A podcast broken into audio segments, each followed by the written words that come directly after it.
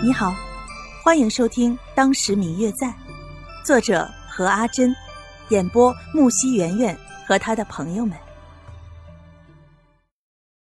第三百集，看着眼前这个被烧焦的尸体，陆轩当然不相信那是白若秋。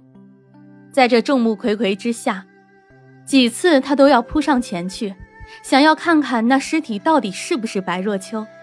却总是有一双手在一旁死死地拉住自己，并在耳边不停地提醒自己要注意身份。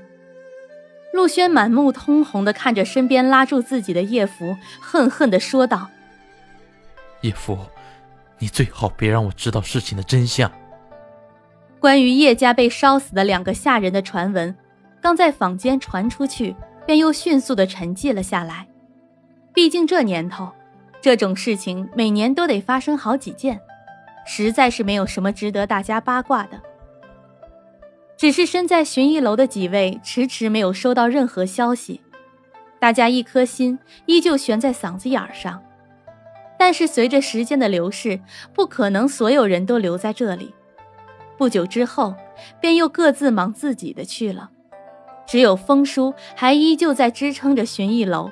并且一边寻找白若秋的下落，毕竟类似于这种留一封书信就走的事情也不是一两次了。回到了陆府的陆轩沉寂了一段时间之后，便又复出了，并且迅速的建立了自己的势力，以一种迅雷不及掩耳之势的状态，在梧州闯出了自己的一片天。而这一切，都是从坊间听闻而来的，具体的情况。谁也不清楚。当那天秦宇从叶家的地牢将白若秋救出之后，便带着白若秋去了自己的故土萍乡。萍乡是一个十分偏僻的小镇，也是秦宇出生成长的地方。他们就住在萍乡附近的一座叫做平安的山上，那是据说是秦宇的家。白若秋的伤很重，被救出来的时候险些晕死过去。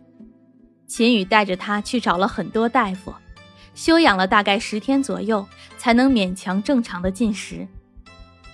三天的时间几乎是未沾水米，再加上每天的刑罚，让白若秋的身体处于一种高度紧张的状态。再加上在自己救他之前，不知道叶福对他说过什么，做过什么。总之，他的状态一度很糟糕，甚至是不相信任何人。拒绝任何人的接触，差一点就将自己活活的饿死。而秦宇每次只能趁着白若秋睡着或者是晕过去的时候，才能给他喂一点参汤。可是白若秋的抵抗意识很强，就算是晕过去，也坚决不会吞咽任何东西。于是他的汤药每次都是秦宇一口度之。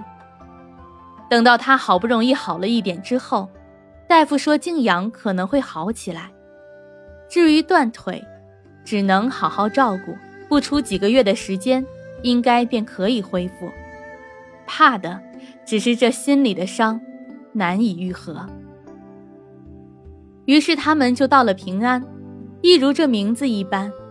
听秦羽介绍说，这里很是安静，很少有外人来，就算是打仗，也轻易不会到这里。因此，这里被称作是平安。嗯嗯，我最亲爱的小耳朵，本集已播讲完毕，感谢您的收听。如果你喜欢这本书，欢迎您多多的点赞、评论、订阅和转发哟。当然，也可以在评论区留言，我会在评论区与大家交流互动的。喜欢这本书就给他点个赞吧，你的点赞和评论是我们创作最大的动力。感谢您的收听。